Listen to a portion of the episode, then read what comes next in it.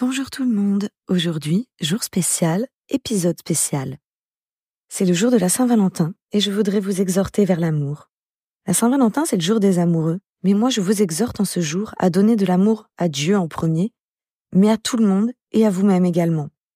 Après tout, le premier commandement, c'est d'aimer son Dieu de tout son cœur, de toute son âme et de toute sa pensée, et c'est aussi d'aimer son prochain comme soi-même.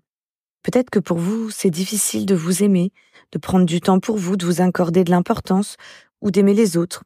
Mais aujourd'hui, en tant que chrétiens, nous devons montrer l'exemple au monde et glorifier Christ par l'amour que nous manifestons.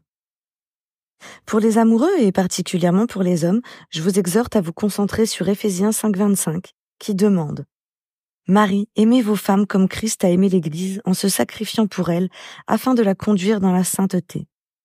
Et pour les hommes, concentrez-vous sur Éphésiens 5.22. Femmes, soumettez-vous à votre mari comme au Seigneur. Et sur Proverbe 21, à partir du verset 10, qui nous rappelle comment nous, nous comporter avec nos maris.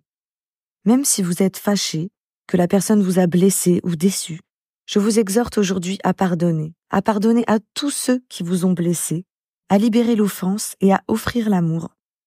Pour les célibataires, je vous exhorte à offrir votre amour à votre famille, à vos amis, comme le demande Jésus dans Jean 13. Aimez-vous les uns les autres comme je vous ai aimé.